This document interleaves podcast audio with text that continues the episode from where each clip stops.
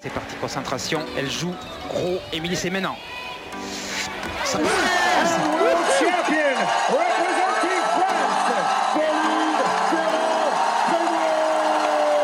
Alors peut-être. La Britannique est en train de craquer.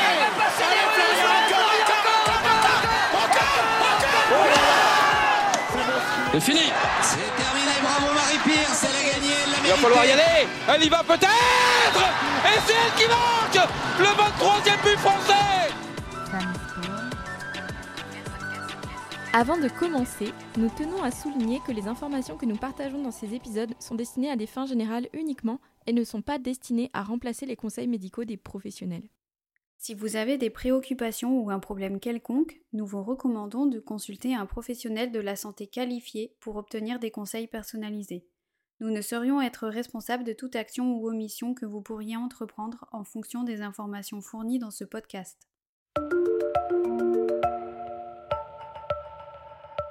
Bonsoir tout le monde Bonsoir Bonsoir. Alors merci Jocelyne d'être avec nous. Donc aujourd'hui, on reçoit Jocelyne Roland, euh, d'ailleurs dans un jour particulier parce que ce soir, c'est ton anniversaire. Nous sommes le 4 octobre. Donc bon anniversaire Jocelyne et merci d'être avec nous. Ah bah merci, c'est un plaisir.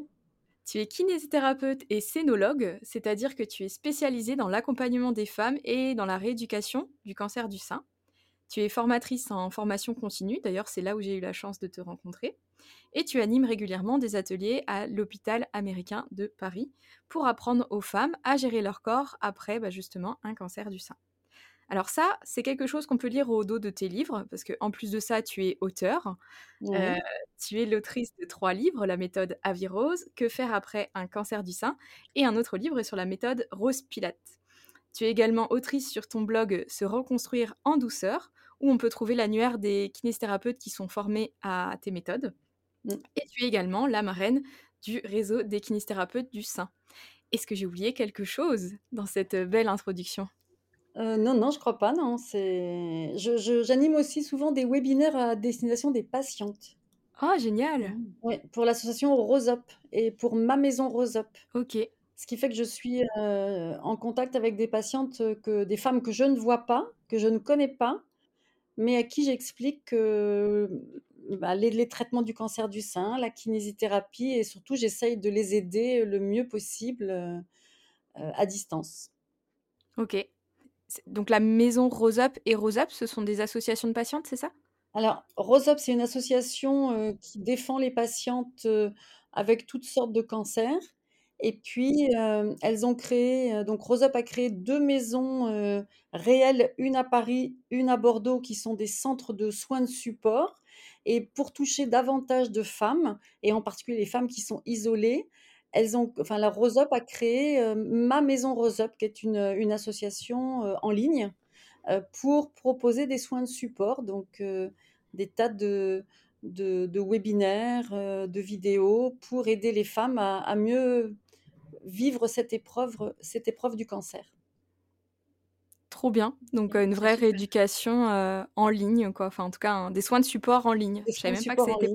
Et Rose Up est connu pour le magazine Rose, le fameux magazine Rose qui est déposé dans les centres du traitement du cancer deux fois par an, en mai et en octobre, et que l'on peut se procurer en adhérant à l'association. Euh, chaque année, quand on adhère à l'association Rose Up, on reçoit les deux numéros du, du magazine Rose. Génial. Et du coup, pour ceux qui sont pas familiers, est-ce que tu pourrais nous définir euh, ce que sont les soins de support, peut-être? Alors, les soins de support, euh, la définition est simple, ce sont les soins qui aident à supporter la maladie et ses traitements. Et ça, c'est vraiment très important parce que euh, ça dit bien la situation, la maladie. euh, on doit aider à supporter cette maladie, mais surtout, on doit aider à supporter aussi les traitements. Et nous, kinésithérapeutes, on sait bien que ce sont souvent les traitements dans le cadre du cancer du sein qui rendent les patientes malades et euh, qui peuvent laisser des déficits. Et la kinésithérapie euh, doit avoir ce rôle de combattre les déficits euh, pour qu'il n'en reste pas et que les femmes puissent reprendre une qualité de vie optimale et, hum, on verra, on en reparlera, je, je pense, qu'elles puissent pratiquer de l'activité physique. Ok. J'ai une petite question, si, euh, si ça vous dérange pas. Pas du tout. Euh, comment vous êtes venu à vous spécialiser dans ce, dans ce domaine-là qui est quand même très particulier? Euh, C'est par pure curiosité. Oui, oui, mais c'est, c'est, important comme question parce que, en fait, c'était, c'est une rencontre fortuite dans mon cabinet que j'avais ouvert. en fait, en fait, j'ai réouvert un cabinet en 2009. Moi, je suis diplômée en 1977. Donc, ça commence à faire quelques années. J'ai exercé mon métier de kiné dans différents domaines et en 2008, j'ai vraiment eu envie de revenir aux soins en libéral, en ville. Et j'ai ouvert un cabinet, mais à cette époque-là, je voulais faire un cabinet centré sur la femme et beaucoup plus la beauté et le bien-être que la thérapeutique. Donc je m'étais formée au Pilates et, voilà, j'avais cette idée de d'aider les femmes. Et puis j'ai rencontré une patiente opérée d'un cancer du sein et qui justement venait pour une problématique de beauté, c'est-à-dire de beauté de sa mmh. cicatrice. Et j'ai découvert euh, le cancer du sein avec cette patiente et avec ces, ces, problématiques de femmes en fait. Et je me suis dit qu'il y avait énormément à faire du point de vue de la kinésithérapie qui à l'époque était encore beaucoup teinté de drainage lymphatique pour le gros bras et pas tellement pour le reste, et entre autres la remise en forme et, et, toute cette notion de qualité de vie et de reprise d'activité physique. Donc je me suis dit, il y a vraiment quelque chose à faire, à développer, à écrire. Et, et j'ai trouvé ça très très intéressant. Et, et puis, une patiente est contente des soins. Alors, elle en parle à son chirurgien qui renvoie des patientes. Et puis, de fil en aiguille, c'est devenu vraiment ma spécialité. Et puis, en parallèle, j'ai développé les concepts d'activité physique. Et donc, voilà, ça, s'est fait comme ça. Et après, je me suis dit, en fait, moi, ce qui me plaît dans cette prise en charge, c'est aider les femmes à vivre ces moments de manière moins difficile, moins lourde, euh, un peu comme, euh, comme une solidarité féminine, c'est-à-dire que euh, je, voyais des femmes qui souffraient pendant les traitements et j'avais envie de les aider. Ok, c'est passionnant. Et du coup, est-ce que vous pourriez nous en dire plus sur la manière avec laquelle vous procédez pour, pour les aider au niveau de la douleur peut-être? Alors, oui, au niveau de la douleur, au niveau des raideurs articulaires, au niveau de la fonte musculaire. En fait, les traitements du cancer du sein, moi je dis souvent, pour résumer la situation, je dis que les traitements déconstruisent le corps féminin. Parce qu'en fait, on mmh. parle souvent de reconstruction. Quand une femme a perdu son sein, on parle de reconstruction, mais on ne parle pas toujours de déconstruction. Et quand on voit ce qu'elle traverse, c'est-à-dire la chimiothérapie, la chirurgie, la radiothérapie et l'hormonothérapie, on s'aperçoit que le corps féminin, il est vraiment malmené mmh. et il va perdre beaucoup de ses capacités. Euh, mmh. capacités euh, motrices, euh, de, drainage, capacité de, en ce qui concerne la féminité, la séduction, la confiance en soi, et puis bien sûr la pratique d'activité physique, mais aussi le, travail. Est-ce que, est que ces femmes vont pouvoir reprendre leur travail? Est-ce qu'elles vont effectivement avoir des douleurs? Donc c'est tout ça la, prise en charge, et c'est vraiment une prise en charge qui va aider à reconstruire les femmes avec ou sans reconstruction en fait anatomique, parce qu'au final, mmh. la reconstruction du sein, alors bien sûr, hein, c'est très important pour certaines femmes, mais parfois ça peut passer au second plan parce qu'il y a énormément de déficits, de douleurs, de raideurs, de limitations qu'il faut combattre euh, euh, en priorité. Oui, bien sûr. J'imagine que la qualité de vie euh, réaugmente après avec euh, moins de douleur et plus de, plus de capacité dans le, dans le quotidien. Exactement. Et, d'autant mm. plus que le cancer, ça reste encore un domaine où les femmes ont du mal à se plaindre de douleur. Euh, souvent, elles disent ah bah, Je ne vais pas embêter mon chirurgien ou mon oncologue parce qu'il m'a sauvé la vie. Pourquoi j'irai l'embêter avec des douleurs? Et il y a souvent cette notion que la douleur, c'est une fatalité dans le cancer et qu'on va vivre avec. Ben non. Nous, euh, les thérapeutes, on estime que euh, une douleur qui existe encore dans les premiers temps après les traitements, c'est une douleur qui risque de se majorer dans les années qui vont venir et qui vont vraiment mm, perturber la qualité de vie et la pratique d'activité physique. Et une femme qui ne pratique pas de l'activité physique, c'est vraiment aujourd'hui une perte de chance pour l'avenir. Mmh, complètement. Vous avez des méthodes euh, particulières pour euh, la prise en charge euh, de la douleur? J'imagine que oui. Bah, oui et non, en fait, ce sont toutes les techniques que l'on connaît aujourd'hui, heu, pour la prise en charge de la douleur. Donc ça peut aller pour des douleurs, heu, nociceptives, c'est-à-dire périphériques, heu, un tendon qui fait mal, un muscle qui fait mal, on va utiliser les techniques habituelles en kinésithérapie, des massages, des étirements, du renforcement musculaire, la posture, la respiration, enfin toutes sortes de choses assez banales en kinésithérapie. Et puis pareil, quand il y a des douleurs neuropathiques, il y a souvent du fait de la fibrose qui s'installe, des nerfs qui sont bloqués.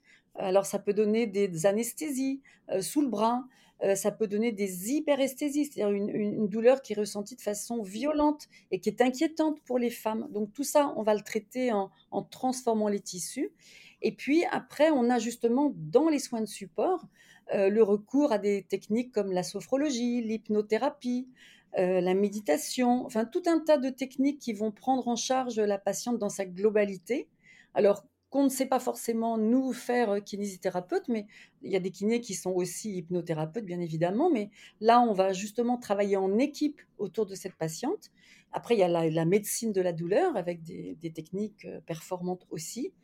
Et puis toujours l'activité physique, parce que dans beaucoup de douleurs post-cancer, euh, l'activité physique, c'est la chose qui va permettre à la patiente de, sortir un peu de son contexte douloureux, de mmh. retrouver un corps qui fonctionne et de ce fait se faire du bien euh, dans sa tête, et en particulier pour la centralisation de la douleur, et mieux vivre, euh, tout en ayant toujours cette douleur, mais mieux vivre autour de cette douleur, et pas en faire ce qu'on appelle du catastrophisme, c'est-à-dire que la douleur prend toute la place, en fait.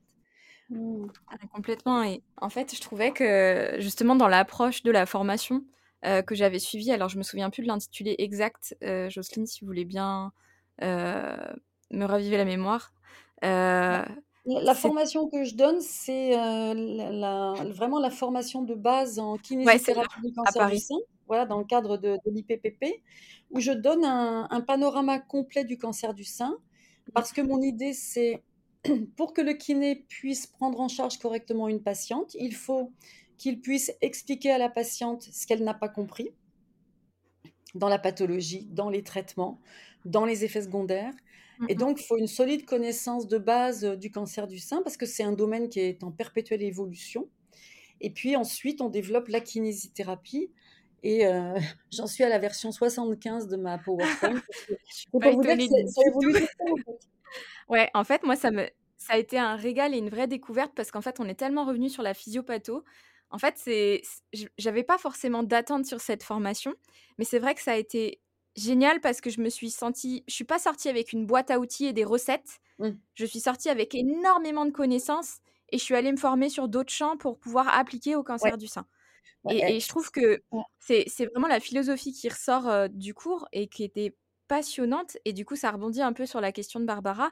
C'est que du coup, finalement, il n'y a pas une méthode, il n'y a pas un outil. Il y a, même si, voilà, tu, as créé des méthodes d'activité physique adaptées que tu, que tu nous présenteras, mais mmh. c'était vraiment surtout, ok, mais pour cette patiente qui a des neuropathies, voilà sur quoi on peut agir. Pour cette patiente qui a des raideurs sur son pectoral parce qu'il a été irradié par la radiothérapie, voici ce qu'on peut faire. Donc effectivement, ça ne change pas en termes de méthode de, kinésithérapie, ça pourrait tout. Enfin, moi, c'est clairement des méthodes que j'ai appliquées sur mes patientes qui, avaient des, qui étaient en soins de, en prise en charge de rééducation post-cancer.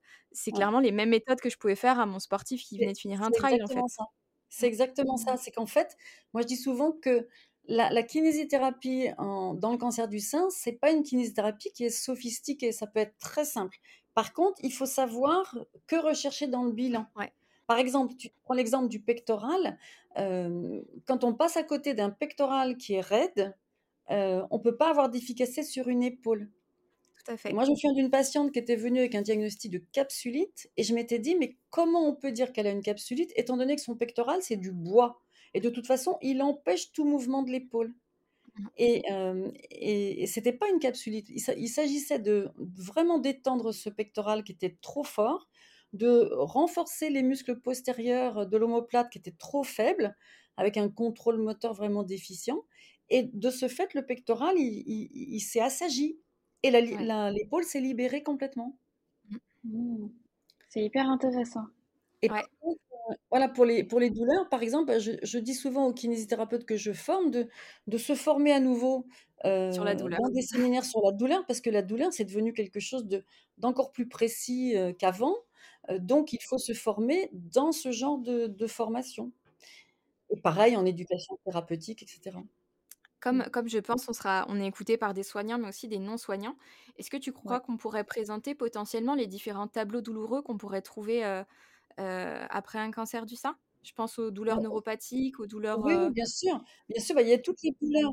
Voilà, toutes les douleurs, ce qu'on appelle maintenant nociceptifs ou périphériques, c'est-à-dire, heu, tout ce qui est malmené par, heu, la chirurgie, la mauvaise position, heu le fait d'être crispé sur une zone depuis la biopsie, parce que c'est quand même violent cette biopsie et et cette chirurgie, donc les femmes ont tendance à se recroqueviller sur la zone, opérée et ça, ça peut générer des douleurs de tendons, de muscles, moi j'appelle ça des douleurs de crispation. C'est-à-dire quand on est crispé dans une position particulière, automatiquement, beaucoup d'éléments figent cette position et après ça auto-entretient, heu, des douleurs.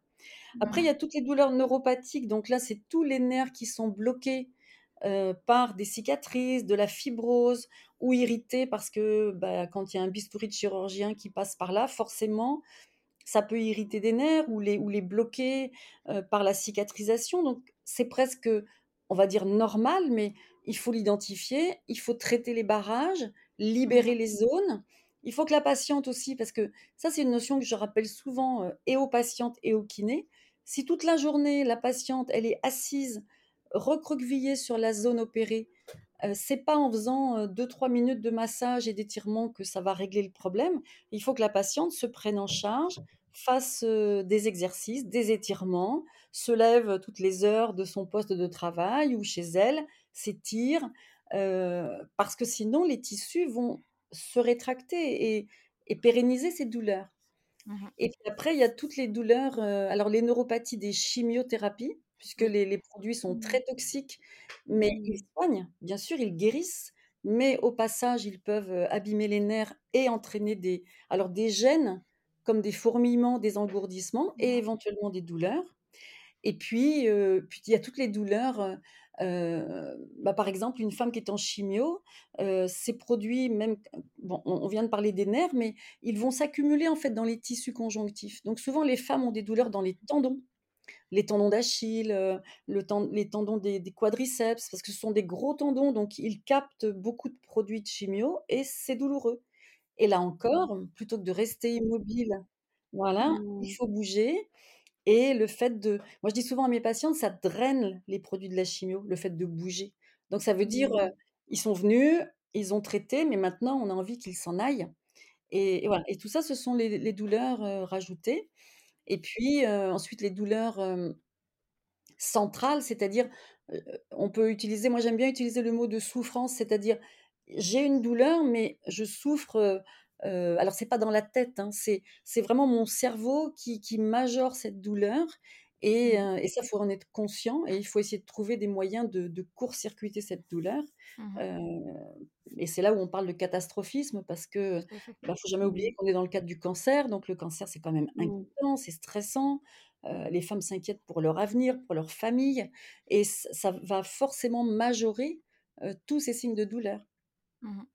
Ah c'est très complet et et je compléterai un petit peu sur les douleurs neuropathiques. En fait, pour définir une douleur neuropathique, elle sera plutôt brûlante. En tout cas, ça peut faire des brûlures, des coups de poignard, plutôt des coups d'électricité, des fourmillements.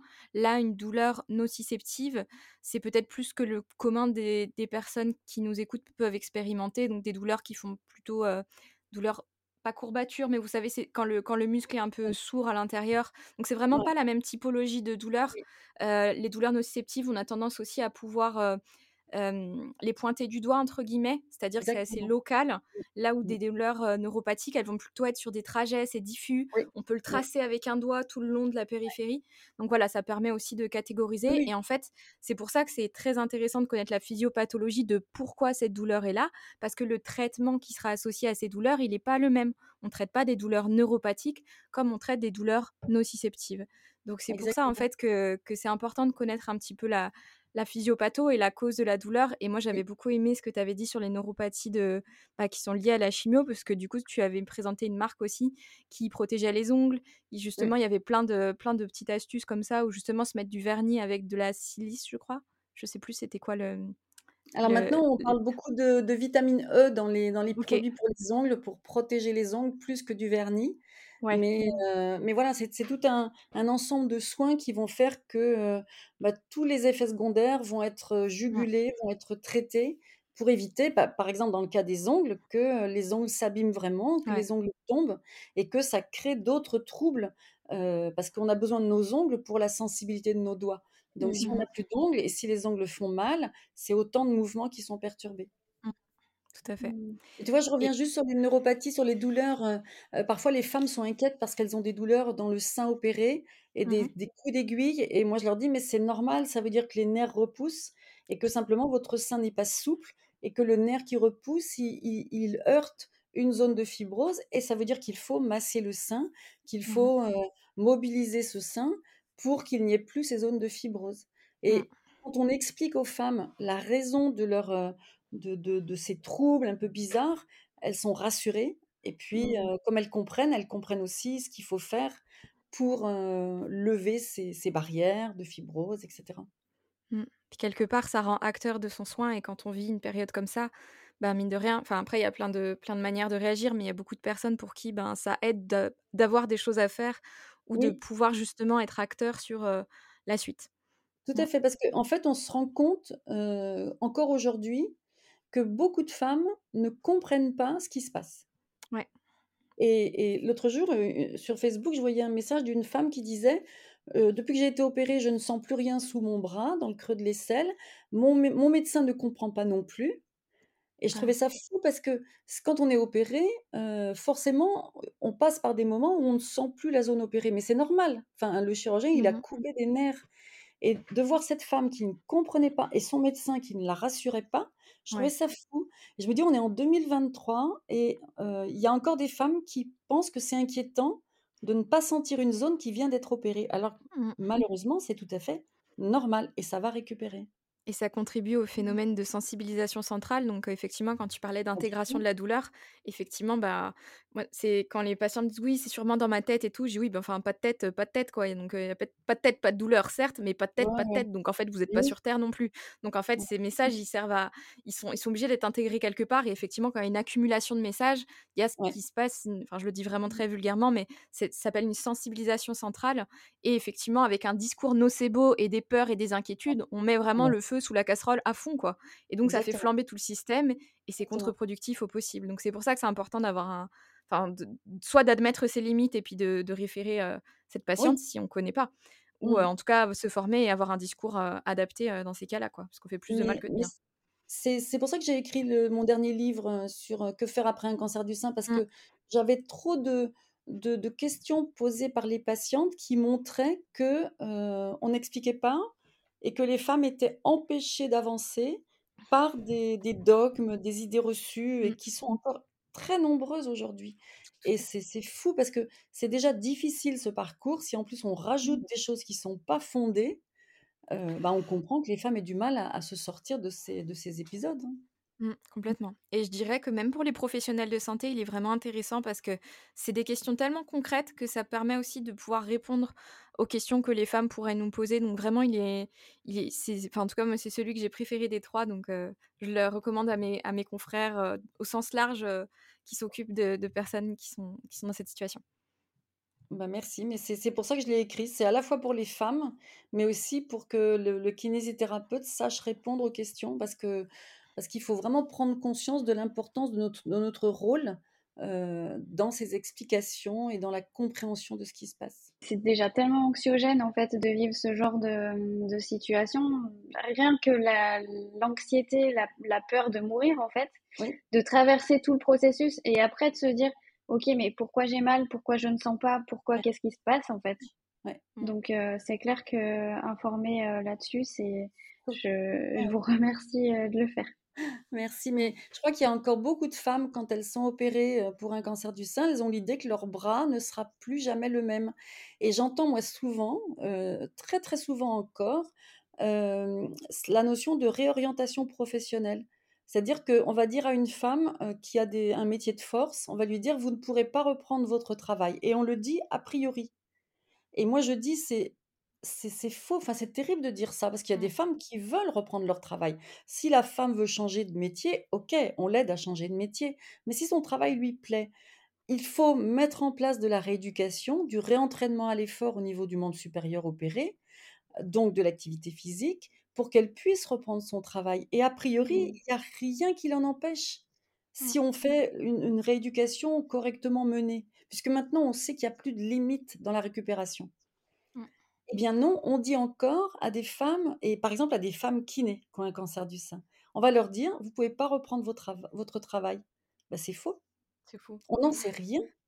Mmh. C'est fou quand même de, de continuer à Ouais, dire ça aujourd'hui. Ouais, les discours nocebo, c'est c'est vraiment terrible, je trouve. Ouais. Mmh. Et surtout, comme, comme, euh, comme dit, bah, justement, a priori, parce que effectivement, en fonction de comment s'est passé le curtage, en fonction effectivement de l'ampleur euh, de l'opération, bien sûr, il y aura des, des- peut-être potentiellement euh, des ajustements, mais c'est surtout le dire et l'annoncer a priori, c'est dramatique en fait. C'est ça, ça enlève encore plus de chances.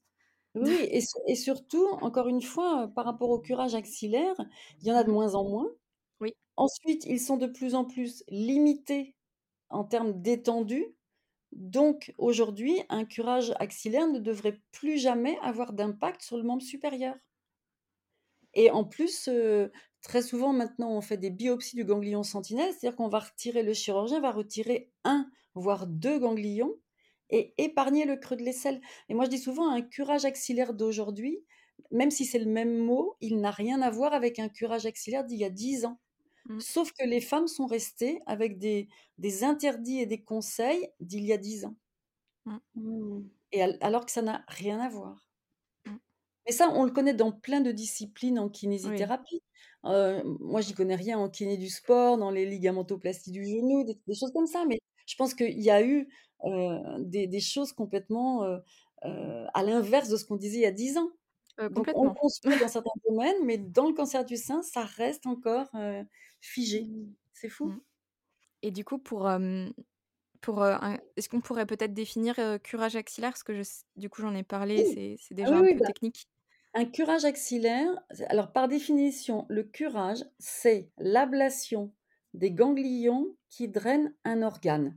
En Mhm. fait, quand il y a un cancer du sein, si le cancer évolue, il va, les cellules cancéreuses vont se diriger vers les ganglions lymphatiques, euh, en particulier du creux de l'aisselle, puisque la majorité des cancers du sein sont plutôt dans les compartiments externes du sein. Les cellules cancéreuses sont drainées par le système lymphatique et vont se retrouver comme une étape au d'abord dans les ganglions.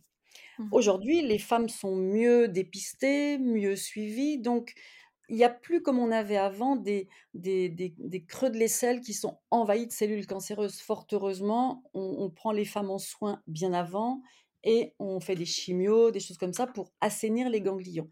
Et donc, quand on retire les ganglions du creux de l'aisselle, c'est parce que ils sont atteints par le cancer, mais tout ça en complément des chimiothérapies, des radiothérapies qui vont aussi assainir la région. Donc, on va retirer de moins en moins de ganglions et on va retirer des ganglions qui drainent plutôt le sein, pas les ganglions du bras. Mhm. Les ganglions du bras, ils sont situés plus haut dans le creux de l'aisselle. Et avant, on cherchait pas à comprendre, on retirait tous les Mhm. ganglions du creux de l'aisselle, donc forcément, on était très traumatisant pour le membre supérieur. Aujourd'hui, c'est moins le cas. Et d'autant plus qu'il y a eu des nouvelles techniques qui sont arrivées des USA dans les années 2000, qui consistent non plus à faire un curage, mais à repérer par différentes techniques le premier ganglion qui recevrait les cellules cancéreuses si le cancer était arrivé jusqu'au creux de l'aisselle.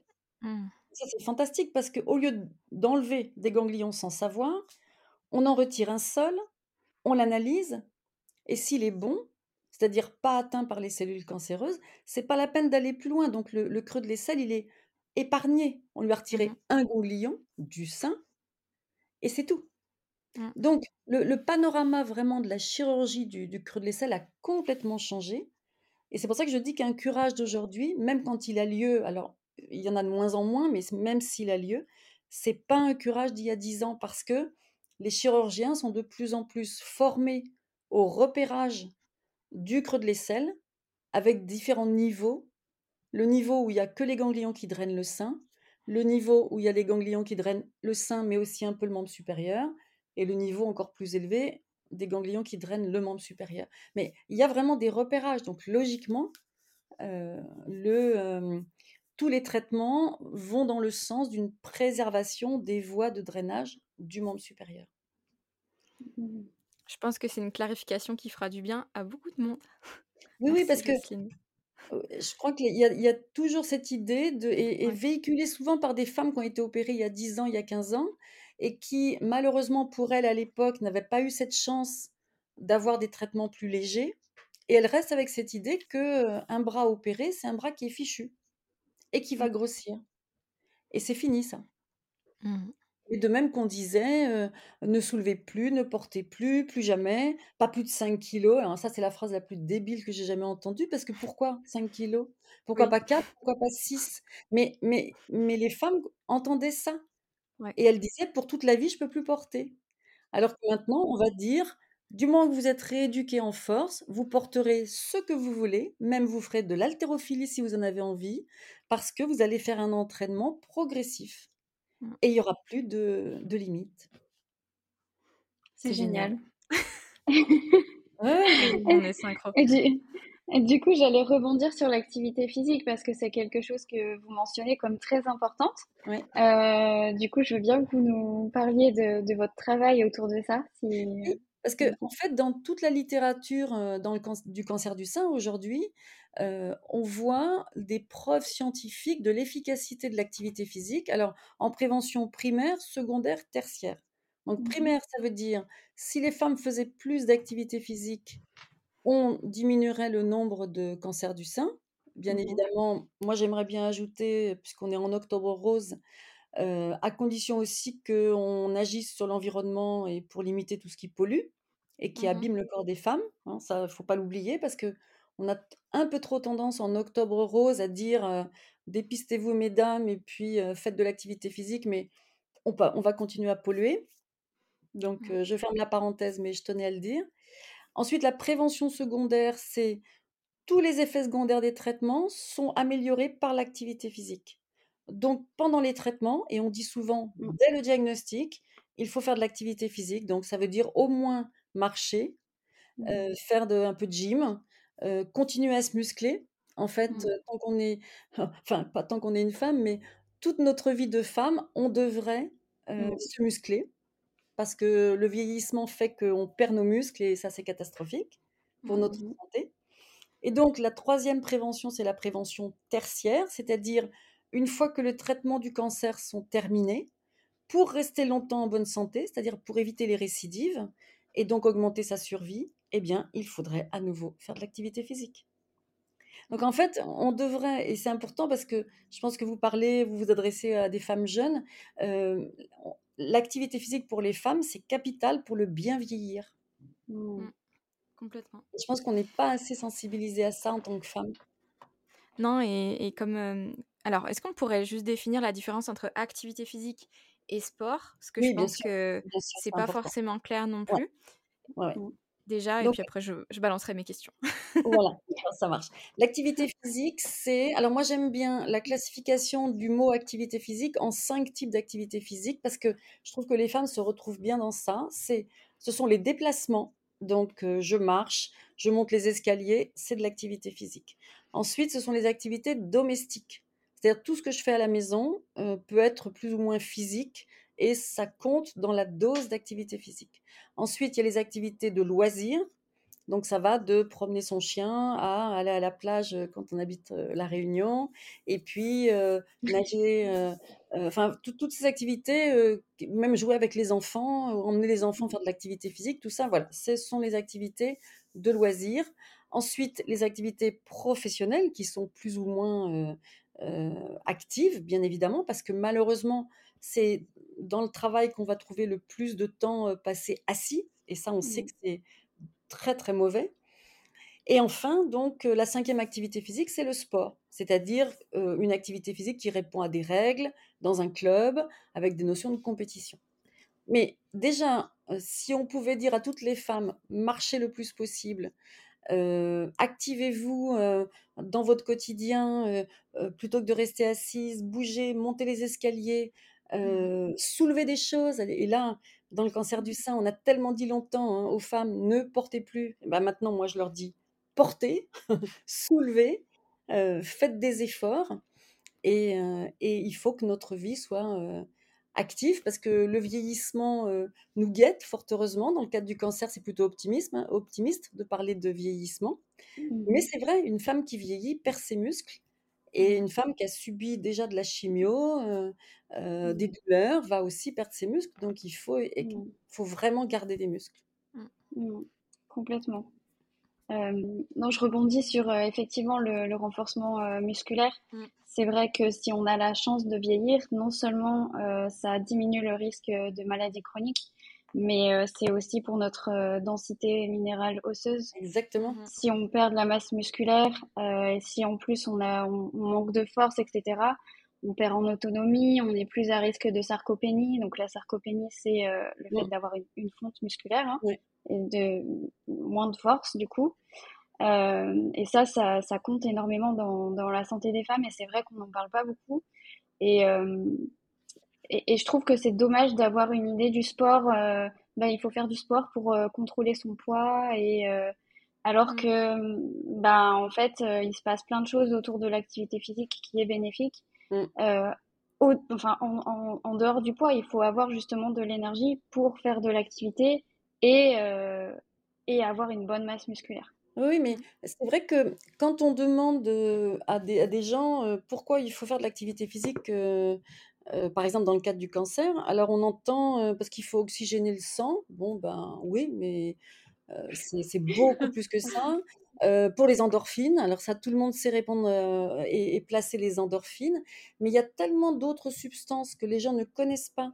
Par exemple, pour les les la fatigue. La fatigue du mmh. cancer, donc on appelle ça la fatigue cancéro-induite. C'est vraiment la fatigue du cancer. C'est vraiment quelque chose de bien particulier, indépendante du fait d'être anémié ou de manquer de fer ou de pas bien dormir. C'est vraiment la, cancer, la, fatigue du cancer.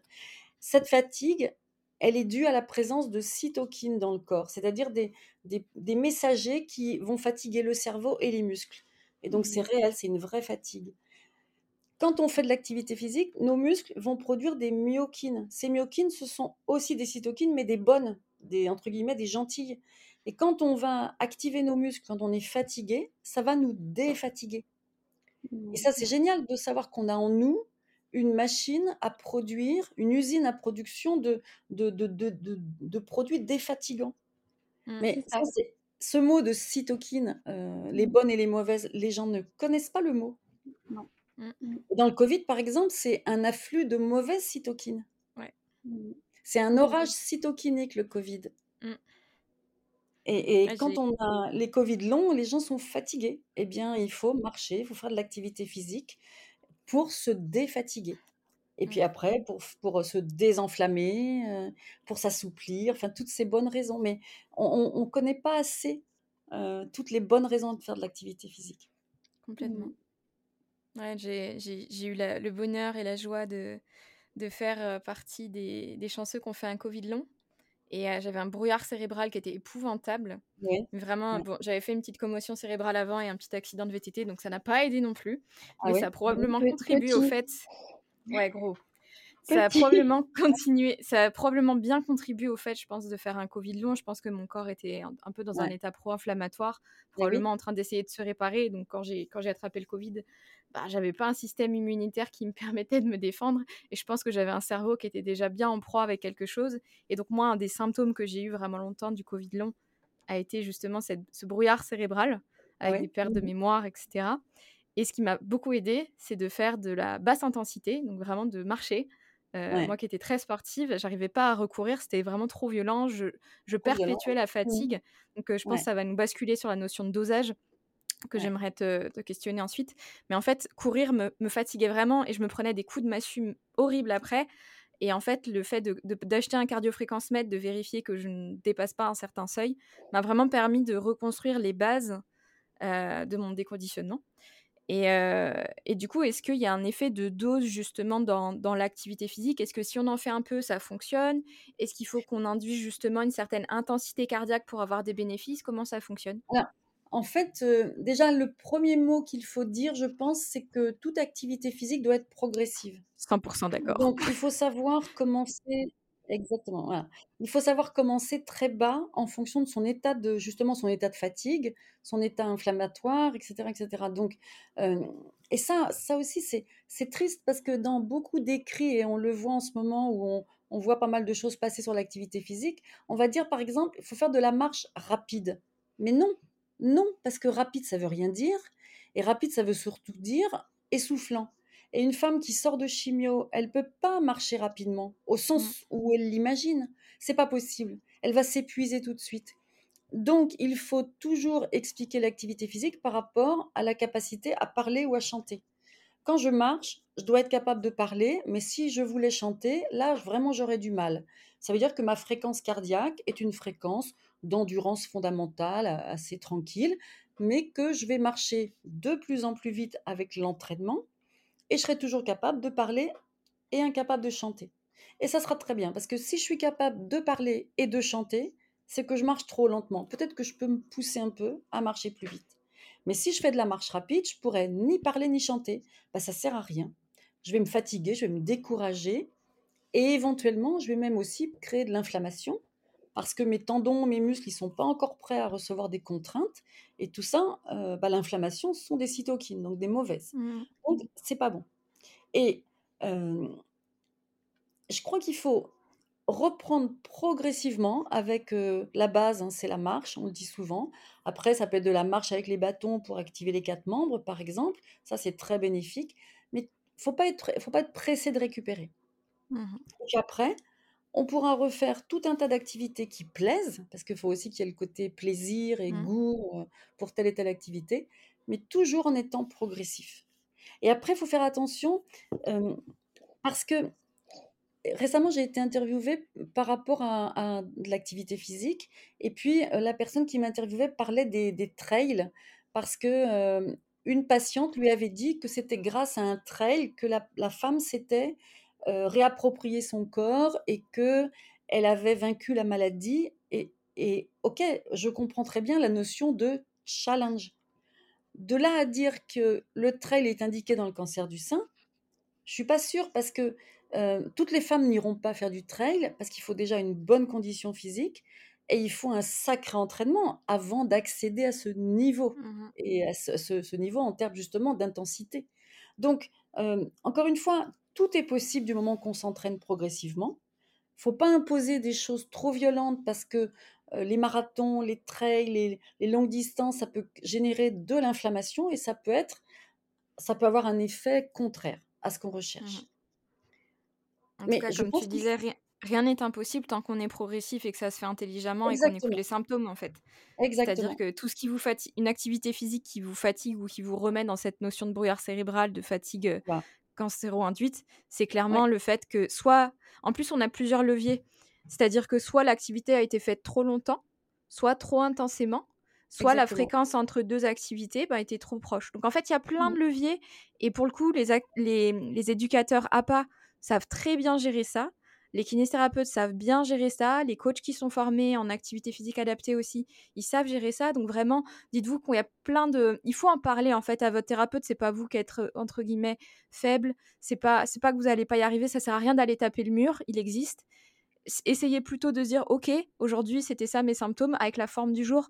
Bon bah malheureusement je l'ai payé ben c'est que c'était un petit peu trop. Bah on, tire les enseignements de ça soit on redescend d'un palier soit on stabilise ce palier et après on dose on dose. On est des petits chimistes les kinés les, les appâts. Vraiment notre Mm. taf c'est vraiment d'essayer de vous des fois ça va jouer à une rep des fois ça va jouer à du temps sous tension des fois ça se joue à 500 grammes.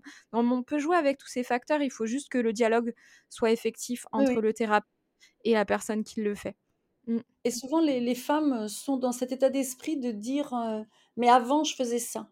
Ouais. Ah oui, ok, avant, mais depuis, il y a eu une chimio, il y a eu une chirurgie, il y a eu de la Mhm. radiothérapie. Donc, forcément, vous avez perdu votre condition physique, vous allez la rattraper. Mais dire je faisais ça, donc je veux faire pareil tout de suite maintenant, c'est pas raisonnable parce que Mmh et c'est valable pour n'importe quelle sportive. Encore une fois, une chirurgie d'un genou, bah, il faut faire son deuil de ce qu'on faisait ça. juste avant et puis recommencer et reprendre et puis aller encore plus loin peut-être après. C'est ça. Mais euh, alors c'est légitime pour une femme de, de vouloir en faire beaucoup tout de suite, mais elle va s'abîmer. Et en fait, elle va Mmh pas se rendre service. Donc, euh, euh, comme tu disais, il faut, il faut vraiment que les professionnels ils soient conscients de ça et qu'ils aident les femmes à, à récupérer avec euh, cette notion de, de cette fameuse progressivité qui est extrêmement Mmh importante. Ça peut être hyper culpabilisant, je trouve, de, de justement se comparer à soi-même avant. Ah oui. Et c'est, c'est exactement ce qui se passe dans le cadre de douleurs ou dans le cadre de blessures. Et Manon, bah, ça, moi, ça me fait penser aux RAIDS, évidemment, Ouais. euh, où il y a une diminution de l'activité physique, du moins euh, un essai de diminution de l'activité physique et de l'intensité.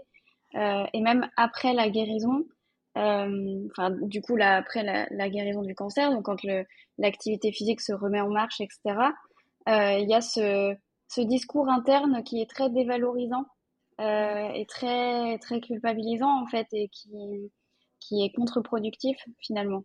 Mhm. C'est, vraiment avoir, euh, être plutôt à l'écoute de, de ces signaux corporels. On en avait parlé avec Alizé aussi, qui avait fait un burn-out, et qui Mhm. disait ben, qu'elle prenait euh, aucune, quasiment aucune mesure euh, chiffrée. Au début, elle, elle faisait tout à la sensation.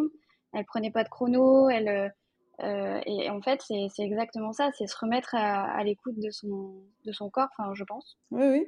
Et puis, Mhm. et puis euh, quand même être conscient de, de ce que ces femmes traversent. C'est-à-dire que Mm. euh, faut pas minimiser ce qu'elles traversent. Et sûr. parfois, elles veulent faire bonne figure au niveau de la Mm. famille, au niveau du, même euh, du, du métier. Enfin, et, euh, et sous prétexte de faire bonne figure, euh, elles veulent trop en faire.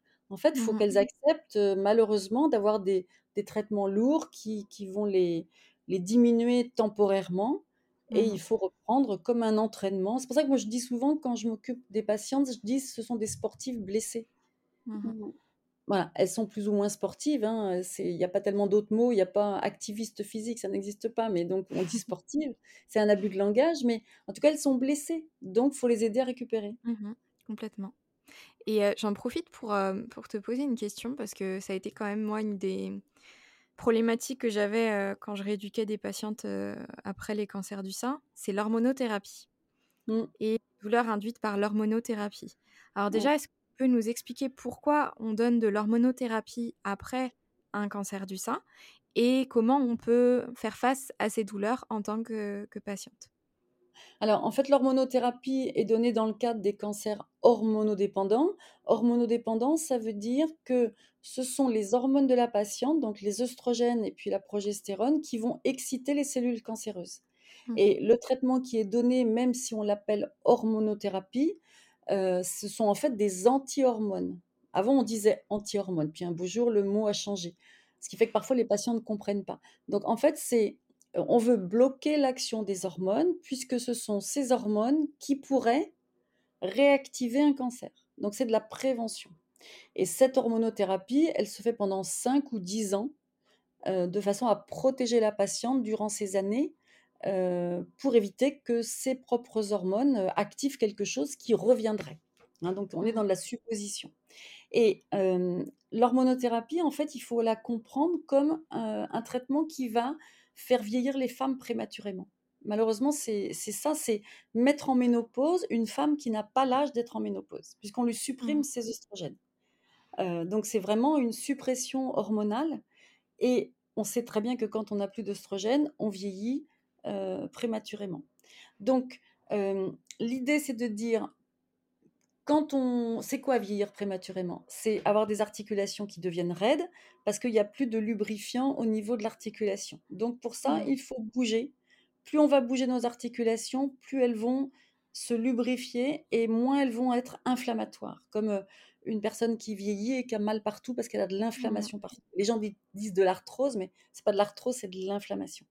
Mhm. Ensuite, il faut lutter contre la, fonte musculaire. Quand on vieillit, on, on, fond littéralement au niveau des muscles. Ben, il faut faire du muscle, il faut les entretenir, et comme ça, on évite la fonte musculaire, etc. etc. Donc, en fait, c'est vraiment un traitement qui fait vieillir le corps féminin, mais encore une fois, grâce à l'activité physique, on va pouvoir réactiver ce corps féminin et le faire moins vieillir.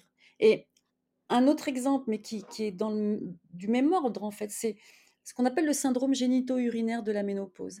Les femmes qui mmh. sont ménopausées et les femmes qui ont une ménopause provoquée, elles ont une atrophie vaginale. Atrophie vaginale, il y a moins de, de, vie, il y a moins de sang au niveau des organes génitaux. Eh bien, il faut amener du sang, donc contracter le plancher pelvien, activer la région. Bah, mmh. c'est encore une fois de l'exercice en fait, d'un niveau au mmh. niveau très localisé.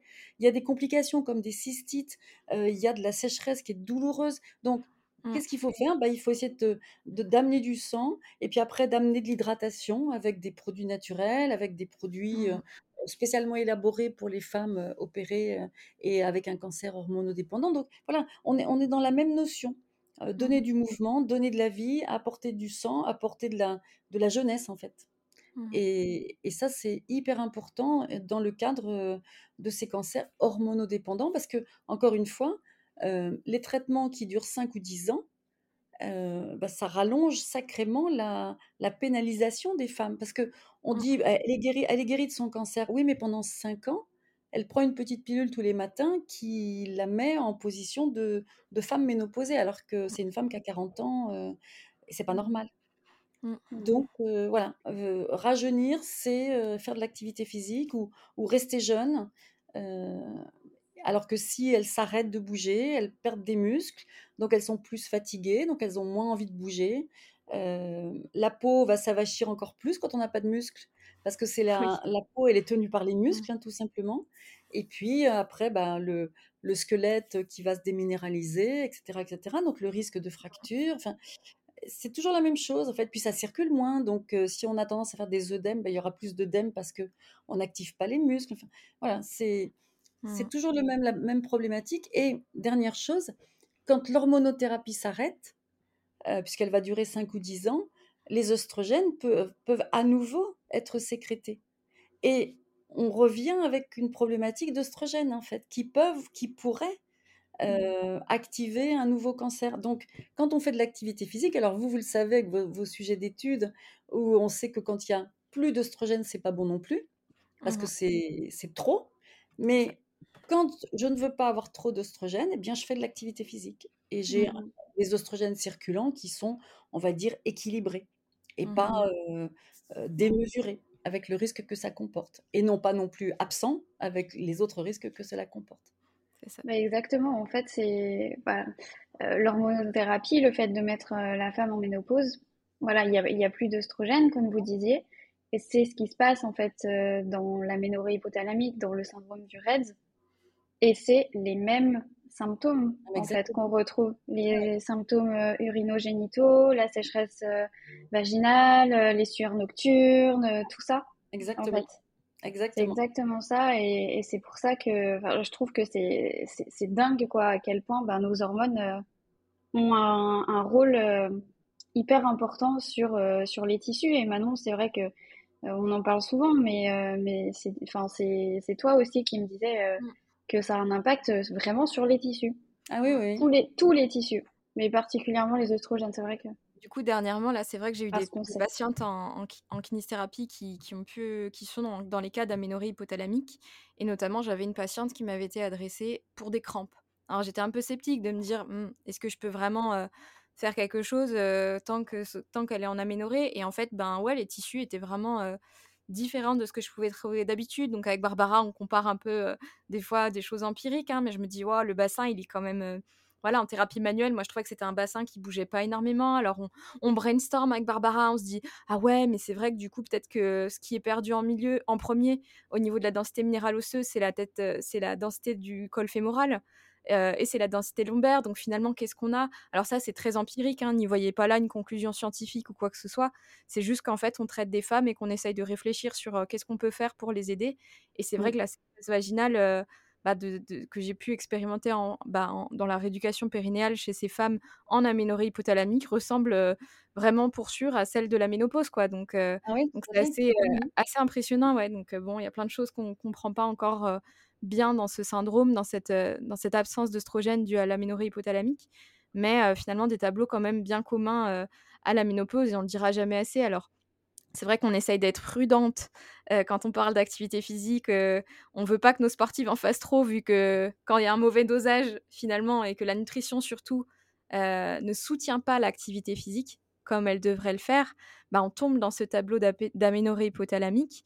Mais toutefois, si vous voulez vivre longtemps en bonne santé, vous ne pouvez pas vous offrir la meilleure chose que aller marcher régulièrement, avoir une activité cardiovasculaire qui fait fonctionner votre cœur correctement, avoir une activité qui va améliorer votre mobilité et avoir une activité qui vous permet de développer de la force musculaire, euh, de vraiment développer au sens, euh, ben, sortir un peu du poids de corps et vous parliez de, enfin tu parlais de prendre une, une kettlebell, euh, pourquoi 5 kilos? Bah ouais, on, peut faire tellement plus en fait. Et on fait tellement plus, je veux dire, un, combien de fois on a dit aux femmes enceintes, vous ne devriez pas porter plus de 6 kilos après avoir accouché, enfin peser bah un... Je sais pas si vous avez déjà pris un cosy avec un bébé dedans, les 6 kilos, ils sont vite là. Hein. Puis généralement, c'est porté à bout de bras, etc. Donc en plus, avec le bras de levier, tu sais très bien que la charge n'est pas du tout la même. Donc en fait, c'est c'est fou. C'est et puis c'est des personnes qui arrivent catastrophées en disant mon Dieu, je crois que j'en ai trop fait, alors que bah non, regardez, tout va bien, vous êtes capable. Donc euh, voilà, je pense qu'il faut qu'on soit prudent sur la narration, vraiment ne pas ne pas sous-doser les gens parce que je pense qu'on est plus délétère que bénéfique. Les surdoser, ben c'est notre travail en fait en tant que qu'activiste. Euh, en tout cas qui prône l'activité physique, faut vraiment, c'est une question de dosage, ni trop ni trop peu, le bon dosage au bon moment. Mmh. Ça, c'est la clé. Mmh. Puis surtout quand on retrouve une activité physique vraiment plaisir, quand on la pratique pour le plaisir, quand on ressent les bienfaits que, que procure l'activité physique, euh, bah on est sur un plutôt sur un dosage euh, qui est euh, qui, qui, est équilibré quoi.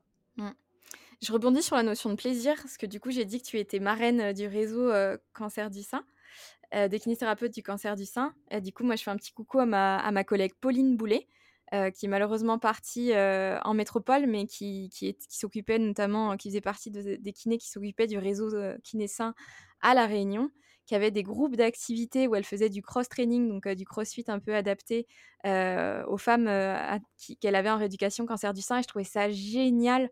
Donc un petit coucou Pauline si tu passes par là. Et du coup, ben, je voulais un peu te, te, faire ben, la passe décisive pour parler de l'activité physique et puis aussi cette notion de réseau, de groupe. Je pense notamment à ce que tu as mis en place avec Avirose et le challenge Avirose. Mmh. Ah oui, ben, en fait, moi, dans, mon cabinet, quand, j'ai commencé cette rééducation en scénologie, j'ai bien vu qu'il fallait que j'aide les femmes à aller vers l'activité physique parce que c'est pas simple. Donc, j'ai commencé par développer les cours de Rose Pilate euh, parce que les femmes ne voulaient pas aller dans un cours entre guillemets normal. Elles, voulaient, elles ne voulaient pas parce qu'elles avaient des complexes souvent de leur corps, parce qu'elles avaient une perruque, parce qu'elles étaient fatiguées. Donc, elles, avaient peur de ne pas y arriver.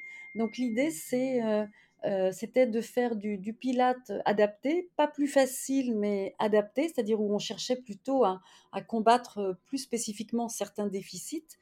Et puis ensuite, euh, je me suis dit, mais ça ne suffit pas, parce que la gym, c'est de la gym, et il manque le côté musclant et le côté endurant. Et comme je faisais moi-même du, rameur et de l'aviron, et de la compétition en rameur, donc en indoor, et je me suis dit, mais pourquoi je ne ferais pas faire ça à mes patientes? Parce que, parce que ça correspondait vraiment au geste idéal, en fait. Parce qu'on va tirer sur les bras vers l'arrière, donc c'est symétrique et ça redresse le buste. Et puis surtout, on pousse d'abord sur les jambes. Et ça, alors que beaucoup de gens croient que le rameur, c'est que les bras, en fait, c'est d'abord les jambes, ensuite le tronc, et les bras ensuite. Donc, dans les chimios où les, membres inférieurs sont vraiment, vraiment diminuer, eh bien, ça permet de, récupérer, encore une fois, cette fameuse masse musculaire. Donc, je me suis dit, on va développer Avirose pour que les kinés fassent de l'activité physique au cabinet. Mais ensuite, je me suis dit, pour que pour que le y ce petit côté euh, cerise sur le gâteau, il faudrait qu'il y ait une compétition. Et je suis allée voir la Fédé d'aviron et je leur ai dit, écoutez, dans votre championnat de France d'aviron indoor que vous faites tous les ans dans un grand gymnase parisien où il y a toutes les catégories d'âge, de niveau, il y a les, les super champions, il y a les, enfin, il y a tout, il y a de tout, et il y a des catégories handicapées. Les amputés, euh, les malvoyants, euh, les bras, les, euh, les bras seuls, c'est-à-dire les gens qui sont paraplégiques et qui ne peuvent pas servir de leurs jambes. Donc il y a toutes ces catégories-là. Et moi, je me suis dit, pourquoi on ne ferait pas une catégorie qui serait en rapport avec le cancer du sein, avec un relais, parce que la, la distance de l'aviron, c'est 2000 mètres, donc c'est quand même difficile. Là, on fait chacune 500 mètres. On est en équipe de 4, dont au moins deux femmes sont passées par l'épreuve du cancer. Et du coup, euh, ça se fait depuis 5 ans maintenant, et euh, donc dans un grand gymnase parisien, en même temps que les autres compétiteurs. Donc ça, c'est le côté sympa parce qu'il y a de la musique, il y a de l'ambiance, euh, il y a tous les compétiteurs toute la journée, même pendant deux jours, parce que la veille, il y a les scolaires avec l'UNSS. Donc il y a, il y a un truc, mais de, de folie. Les femmes, elles sont là, elles, elles disent, mais je fais une compétition d'aviron. Hmm. Indoor, enfin d'aviron quand même. Et, et cette année, c'était génial parce que euh, c'est la première fois qu'on a autant d'équipes de femmes engagées. Donc, on avait 45 équipes de 4 femmes. Et sur ces 45 équipes de 4 femmes, donc il y en avait qui venaient des clubs d'aviron un peu partout en France, mais il y en avait euh, 35 qui étaient amenés par des kinés. C'est Il y a quand même une kiné qui a réussi à amener 5 équipes de 4 femmes en venant de Camargue et elles sont montées à Paris pour faire la- le challenge. C'est incroyable. Et ça, pour moi, c'est la plus belle récompense qui soit de voir ces femmes euh, qui se sont éclatées et, et qui euh, ont pris goût à cette activité physique. Parce que maintenant, il y en a qui vont sur l'eau dans les clubs d'aviron. L'année dernière, il y a une dame, elle avait 84 ans. Et à 84 ans, elle faisait sa première compétition d'aviron. Elle a mis le temps qu'il fallait pour faire ses 500 mètres. On s'en fiche. Elle a participé et c'était génial. Et, et ça donne le goût de, de- d'aller dans un club, de faire de l'activité ensemble, euh, et puis ça, de, faire, de se faire du bien, quoi. Hmm. Mhm. Et, et je trouve dans, ces, dans cette activité, ce qui est précieux, c'est que tu es avec des personnes qui savent ce que tu traverses, qui, qui, qui ont cette envie d'aller aussi vers, euh, vers autre chose, en tout cas de, de, de communier et puis d'a- d'avoir un but commun qui nous sort un peu Ouais. de tout ça. Et ça, mais c'est tellement précieux parce que un des effets secondaires de cette maladie, c'est aussi l'isolement. L'isolement vis-à-vis de ce qu'on traverse et ce qu'on ne partage pas. L'isolement parce que ben on n'ose plus, parce qu'on est fatigué, on n'a pas envie de sortir, etc. Et c'est là tout le challenge du dosage, c'est que si en plus à la première fois que vous motivez une patiente ou une femme ou votre proche, votre sœur, votre maman qui, qui, a un- qui, a, qui, Ouais. qui est en train de traverser ça et que vous y allez trop fort, vous pouvez la dégoûter. Et Ah, si c'est oui. quelqu'un qui Mm. n'a jamais fait de sport avant, Oui. bah dites-vous que ça peut être super violent et qu'elle n'aura pas envie d'y retourner, même si elle sait que c'est bien pour elle. Donc cette notion de dosage et d'environnement, elle est hyper importante. Et là, il y y a une notion aussi sur laquelle je voudrais insister parce que c'est beaucoup de femmes considèrent que on leur dit pendant les traitements du cancer de faire de l'activité physique. Ok. Et ça va durer le temps du traitement du cancer. Et souvent, au bout de cinq ans, les femmes ont fini leur traitement, éventuellement leur monothérapie, et très souvent, il y a cette réaction complètement légitime de dire bon ben, le cancer maintenant, C'est fait, c'est guéri, j'oublie. Et malheureusement, elles, elles oublient l'activité physique parce que ça fait partie intégrante du cancer. Et Ouais. c'est pour ça que moi je disais euh, beaucoup à mes patientes, en fait, quand on fait de l'activité physique, c'est pour notre corps de femme. Et c'est pour le bien vieillir. Donc, il n'y a pas de raison que ça s'arrête. Parce que Mm. le vieillissement, il ne s'arrête pas. Il, il est là jour après jour. Donc, il faut vraiment dissocier cette activité physique du cancer, même si au départ, c'est complètement associé parce que c'est parce qu'il y a eu un cancer qu'on se remet à faire de l'activité physique. Mais il faut vraiment le dissocier pour que les femmes fassent de l'activité physique pour elles, pour leur corps de femme, pour leur vieillissement. Et à ce moment-là, l'activité physique, elle est pérenne. Sinon, euh, on arrête tout parce que tout rappelle le cancer. Mm, complètement. Est-ce que vous avez identifié euh, justement des, des freins à- au fait, euh, à l'engagement euh, dans l'activité physique Ah oui, bah, il y en a plein. Il y a déjà tous les effets secondaires. En fait, tous les effets secondaires comme la fatigue, les raideurs, le manque de muscles, les douleurs, c'est justement tout ce qui va faire qu'on n'ira pas faire de l'activité physique. Mhm. J'ai mal, j'y vais pas. Je suis fatiguée, j'y vais pas. Je suis raide, j'y vais pas. J'ai pas de muscles, c'est trop dur. Il Mhm. faut bien faire comprendre aux femmes que c'est pour ça qu'il faut adapter, comme on le disait tout à l'heure. Parce Mhm. qu'avec des raideurs, avec moins de muscles, de la fatigue et, et tous les problèmes même de douleur, on peut quand même faire des choses sans se faire mal, avec le peu de muscles que l'on a récupéré et avec la fatigue. Donc, Mhm. il faut, euh, et justement, c'est là l'im- l'importance des professionnels qui s'y connaissent à la fois dans le cancer du sein et à la fois dans l'activité physique. Il faut dire, bah, votre épaule, elle n'est pas encore complètement souple, mais il y a des mouvements que vous pouvez faire. Bah, ces mouvements-là, il faut les faire plutôt que de dire, je ne fais plus rien. Mhm. La fatigue, il faut la, la traiter par l'activité physique, doser, pas trop en faire, etc. etc. Donc, Mm. les freins, c'est beaucoup les effets secondaires. Après, il y a euh, l'isolement. Euh, Qu'est-ce que je vais faire dans ma région? Euh, Est-ce que je peux aller marcher? Est-ce que c'est facile? Bah, Quand on est à Paris, marcher, c'est très facile. Et quand on est euh, isolé dans un village où on est tout de suite sur la route, euh, euh, dans des endroits isolés, on va pas marcher. Enfin, il faut considérer tout ce qu'on appelle la, la logistique. Est-ce que c'est facile d'aller faire de l'activité physique ou Mhm. pas? Après, il y a les Mm. freins financiers, parce que parfois, on fait de l'activité physique, mais il faut payer pour en faire. Et puis après, bah, tout à l'heure, on a parlé du syndrome génito-urinaire de la ménopause. Il y a des femmes qui vont pas faire d'activité physique parce qu'elles savent qu'elles vont avoir des fuites. Et alors, du Mm. coup, au lieu de parler de leur fuite avec un médecin qui va prendre en considération, elles n'en parlent pas.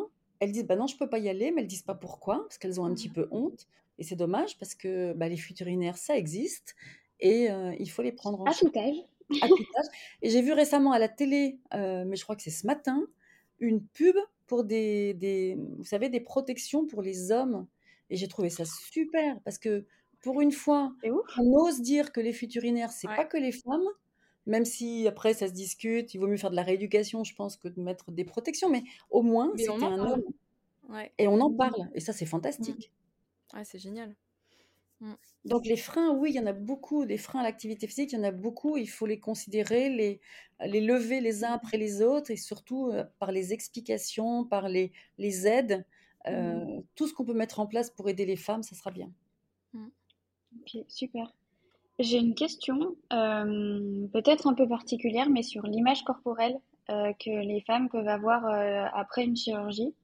Est-ce que vous pourriez nous parler un petit peu de votre expérience de ce côté-là? Parce que je sais que c'est quelque chose qui est très, très compliqué. Oui, le, le... oui, oui, c'est très difficile pour les femmes parce qu'il y a plusieurs, en fait, il y a... D'abord, faut pas croire que euh, le problème de l'image corporelle n'est que pour les femmes qui ont perdu leur sein. Par exemple, il y a des femmes qui ont gardé leur sein, mais leur sein, il est cabossé. Je me souviens d'une Mm. patiente qui me disait, moi j'avais une petite poitrine, mais elle était jolie, maintenant mon sein, il est cabossé. Et ce mot, ça m'avait frappé parce qu'elle a son sein. Donc, faut pas croire déjà que c'est les femmes qui ont perdu leur sein ou les femmes qui ont gardé leur sein. Ça peut être mm, pour toutes les femmes. Ensuite, dans les femmes qui perdent leur sein, moi, ce qui m'a toujours frappé, c'est que non seulement elles ont perdu un sein, mais la cicatrice, euh, la peau, le thorax, ben, c'est pas joli à voir. Parce que, en Mm. fait, une absence de sein avec un thorax, euh, une peau bien tendue, bien lisse, à la limite, pourquoi ça serait moins joli qu'un sein? Ça, c'est encore une histoire de, de représentation de la femme qui doit avoir des seins. Mais un Mm, thorax lisse, c'est pas vilain. Ça peut être. Bien sûr, c'est, c'est- je dis pas que c'est pas traumatisant pour la patiente, attention, hein, mm, mais c'est pas forcément vilain. Mais quand en plus la peau, elle est irrégulière, ça fait des bourrelets, bah, c'est moche. Et Ouais. cette femme, elle se retrouve non seulement avec une absence de sein, mais une zone qu'elle veut pas montrer, qu'elle peut même pas regarder. Et c'est pas acceptable ça. Et euh, visiblement, au niveau de la chirurgie, c'est difficile de faire un thorax acceptable Ouais. visuellement. Donc, mm, il- c'est deux niveaux de, de, de problème en fait. C'est j'ai perdu mon sein, mais alors ce qu'on m'a mis à la place, bah, c'est abominable. Et ça, il y a, il y a encore beaucoup de travail, je pense, à faire à ce niveau-là pour faire euh, quelque chose de d'acceptable visuellement. Donc je dis même pas mm. joli, parce que on peut pas dire que c'est joli quand il manque un sein, mais c'est acceptable visuellement. Et souvent, je me dis, mais les pauvres femmes, des fois, je vois, entre nous, euh, justement, avec le réseau du des kinés du sein, quand on a des questions comme ça, on échange des photos pour euh, essayer de comprendre Mhm. ce qu'on peut faire de mieux pour cette femme. Et des fois, je me dis, mais c'est abominable qu'on laisse Ouais. une femme dans cet état-là. Mais j'avais souvenir d'avoir vu un, un collectif de femmes, je crois qu'elle s'appelait les Amazones ou quelque chose Oui, comme ça, j'étais en train de regarder, qui oui, militaient pour euh, la reconstruction à plat. Parce qu'en fait, il y a des chirurgiens qui, un, ne savaient pas la faire et qui, deux, n'acceptaient pas forcément de la faire parce que dans leurs mœurs, ils comprenaient oui, pas oui. que la Mais femme ne que souhaitait pas forcément se reconstruire et ça, je me dis: «Mais oh là là, tout ce qu'il y a oui, tout tout ce qu'il faut changer encore». Oui, mais ça, c'est aussi d'un point de vue légal. En en France, on ne retire pas un organe qui est sain, S-A-I-N. Ouais. Parce que c'est pas autorisé par la loi. Donc aujourd'hui, il y a des encore une fois, souvent, ce sont les femmes qui font bouger les choses. Il y a un collectif qui s'est monté, donc qu'on appelle les extraplates et heu, elles demandent qu'en dehors de tout contexte de gènes prédisposant au cancer du sein, parce que c'est le seul cas où on peut retirer un sein sain, heu, en dehors de ce contexte-là, il y a des femmes qui veulent qu'on retire l'autre sein quand on leur a déjà retiré un sein et Mmh mh. ça sous-entend aussi faire un thorax plat, c'est-à-dire, heu, symétrique, acceptable visuellement et c'est pas facile. Mmh. Donc il y a l'idée de la loi et puis après il y a ce que ce qu'on peut faire pour aider ces femmes et par exemple, il y a des femmes qui font des tatouages artistiques, heu, Ouais. qui vont masquer les cicatrices et souvent c'est magnifique parce que Mmh. justement visuellement c'est acceptable. C'est Mmh mh. se retrouver avec un corps de femme bien sûr, il y a pas de sein, mais encore une fois, qu'est-ce qui dit que c'est une femme est belle à cause de enfin, grâce à ses seins? Ça, c'est je pense que Mmh. c'est une image qu'il faut absolument combattre. Mais il y a des femmes qui vont retrouver un corps, heu, voilà, visuellement acceptable parce qu'il y a des artifices, bah, par exemple comme les tatouages et c'est ça l'image du corps, non, mais ce que je voulais dire, c'est que l'image du corps, heu, elle est éprouvée vraiment dans le traitement du Bien cancer, heu Mmh. et parfois les reconstructions n'arrangent pas la situation parce que parfois la Mmh. reconstruction pour beaucoup de femmes, elle est encore décevante. Ouais. Il y a une Mmh. nouvelle plateforme, il faut le recommander aux patientes qui sont en en en train de choisir des reconstructions. Il y a une plateforme de l'HAS qui a été, mise en ligne en mars 2023, donc c'est encore récent, donc toutes les femmes ne la connaissent pas. Et c'est vraiment une plateforme avec plein, plein d'informations et c'est une aide à la décision pour que les femmes choisissent en connaissance de cause ce qu'elles veulent comme reconstruction. Ou pas d'ailleurs, ou un thorax plat. À un moment dans la plateforme, ils disent que des études ont montré qu'il y avait entre 35 à 41 des femmes qui n'avaient pas reçu la technique de reconstruction qu'elles avaient choisie. C'est énorme. C'est-à-dire qu'en gros, elles on leur faisait ce que le chirurgien leur proposait de faire. Parce que c'était la technique que lui ou elle, heu, en tant que chirurgien, chirurgienne, savait faire. C'est abominable quand on y Ouais. pense. C'est. Mmh. Abominable. Donc ils ont fait cette plateforme pour que les femmes puissent avoir des informations, heu, vraiment très précises pour décider ce qu'elles veulent pour elles. Super. On la mettra en en en barre d'infos pour que les femmes puissent Oui, la retrouver. oui, c'est une bonne idée parce que vraiment c'est un travail, très prometteur pour l'avenir et et qui montre que la la 1re place pour décider, elle revient à la femme Mmh. Mmh. et pas à son chirurgien. Mmh. Complètement. Et je pense qu'il y a encore beaucoup d'acceptation corporelle et de et de positivité corporelle à à amener, heu, chez toute la population féminine, mais particulièrement aussi, heu, ben, chez les personnes qui vivent comme ça des des, bah, des événements traumatiques en fait, sur le corps. bien sûr, bien sûr. Mmh. Oui, oui, bien sûr. Il y a beaucoup à travailler et et il faut aider les femmes à à la fois, heu, à s'accepter, mais encore faut-il que ça soit acceptable et Mmh. et justement moi je souvent moi je disais, hem, qu'il faut arrêter avec, heu heu, vous savez l'injonction: «Massez votre cicatrice madame», parce qu'une femme qui veut pas masser sa cicatrice de mastectomie, moi je comprends qu'elle veuille pas la masser et moi je leur disais souvent à mes patientes: «Bah, moi je suis là pour ça, donc moi je vais la masser». Mmh. Par contre, si vous faites vos étirements, ce que tout le monde devrait faire si on reste longtemps assise, quand on fait des étirements, on peut étirer une cicatrice. Donc, vous voyez, transformer, heu, arrêter avec les injonctions: «Massez votre cicatrice», parce que ça c'est inhumain parfois. Par contre, Mmh. faites vos étirements pour étirer la cicatrice, ça sera déjà bien et puis ensuite, aider par exemple par l'activité physique, quand, on voit que son corps refonctionne à nouveau, quand on voit que grâce à à son corps qui récupère, on peut faire telle et telle activité physique qu'on a toujours rêvé de faire et qu'on n'osait pas faire et qu'on va faire maintenant parce qu'on nous a dit qu'il fallait faire de l'activité physique. Bah, c'est comme ça qu'on récupère son corps aussi et qu'on Mmh. récupère un corps qui envoie des infos positives. Mmh. Donc ça c'est génial et il faut arrêter d'obliger les femmes à faire des choses qu'elles n'ont pas envie de faire. Mmh. Puis c'est extrêmement culpabilisant de leur dire, heu, enfin: «Oh là là, vous avez pas massé», enfin, elles redoutent Mais tellement les rendez-vous En plus, quand elles Oui. reviennent, elles sont dans tous leurs états, en mode, «Bah, pourtant on m'a massée, en plus je me suis fait mal sous la douche, Oui, je suis dégoûtée, je me suis à moitié fait engueuler». Tu te dis: «Bah oui, en plus elle» en plus il y a des patientes qui se donnent vraiment les moyens et en fait, bon, bah, Mmh. niveau collagénique, on n'est pas tous égales. Il y a des Oui. personnes qui font des cicatrices hypertrophiques. On parle de d'irradiation justement, à cause de la radiothérapie donc oui, oui, c'est je suis d'accord, vraiment avec, ce que tu proposais. Ah oui, c'est c'est hyper important. Faut faut dédramatiser des choses comme ça Mmh. et et en fait, les femmes vont toutes avoir des récupérations à leur rythme. Il faut il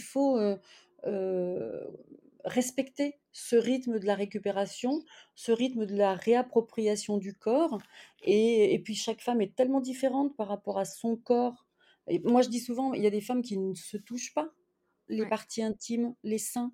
Pourquoi tout d'un coup elles iraient masser une cicatrice sur un sein alors qu'elles n'ont jamais touché leur sein? Enfin, fait. faut être, raisonnable. Donc faut trouver d'autres moyens et c'est en respectant, je pense, les les vitesses de récupération de chacune qu'on qu'on va, heu, bah, les aider à récupérer justement. Mmh mh. Mmh. Et tu sais, je pensais aussi là, quand on parlait de reconstruction du coup, ou enfin en tout cas d'une reconstruction à plat versus, heu, un sein, on va dire en plus un bonnet assez volumineux. Biomécaniquement, ça peut être aussi un frein à l'activité physique parce que c'est ça change tellement les choses au niveau du centre de gravité. Quelqu'un qui a un bonnet assez conséquent et qui se retrouve avec un côté en fait, ben, toujours tel qu'il l'a connu et qui finalement commence à peser et un côté qui est tout raide, immobile, irradié, heu, en termes de méca de biomécanique, c'est pas du tout la même chose qu'avant, ouais. Bien sûr. Mais Mmh. oui, oui, tout à fait. Et c'est vrai qu'en vieillissant, heu heu, les femmes souvent prennent du de la graisse dans le haut du corps, donc souvent les seins s'alourdissent et mh. heu, il y a encore plus de déséquilibre entre un train un un sein qui a eu une tumorectomie ou un sein qui a été retiré et puis le sein restant. Alors faut une chirurgie sur l'autre sein, mais ça fait des cicatrices en plus, Mmh. ça fait des des anesthésies en plus, donc c'est une problématique aussi le le les seins vieillissants, donc heu, hem, Mmh mh. penser à tout ça aussi, dans la prise en charge de ces femmes, c'est important. Il faut que les chirurgiens aussi, comprennent ce que vivent les femmes Mmh Et au-delà de au-delà en des fait. problèmes en termes de solutions, est-ce qu'il existe des marques qui ont des justement des supports, des brassières adaptées où on peut mettre une, une autre prothèse Oui, oui, amovible? oui.